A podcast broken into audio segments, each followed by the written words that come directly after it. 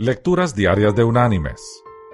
La lectura de hoy es de la primera carta enviada por el apóstol Pablo a la iglesia en Corinto, capítulo 15, versículos del 12 hasta el 14, que dice, Pero si se predica que Cristo resucitó de los muertos, ¿cómo dicen algunos entre vosotros que no hay resurrección de muertos?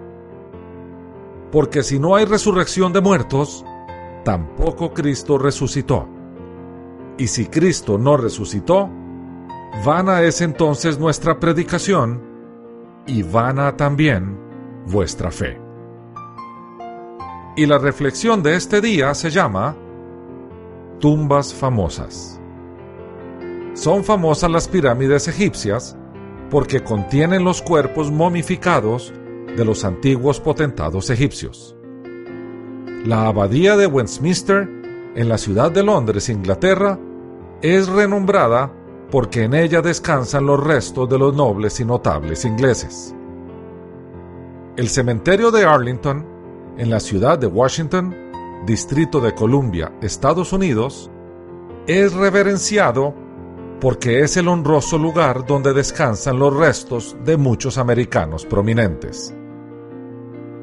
Entre la tumba de Cristo y estos lugares que se acaban de mencionar, existe una diferencia tan grande como la que existe entre la noche y el día. Estos lugares son famosos y atraen visitantes de cerca y de lejos por lo que contienen, mientras que la tumba de Cristo es famosa por lo que no contiene. Es la única que está vacía mis queridos hermanos y amigos. Dice el apóstol Pablo que si no hubiera resurrección, nuestra fe sería vana.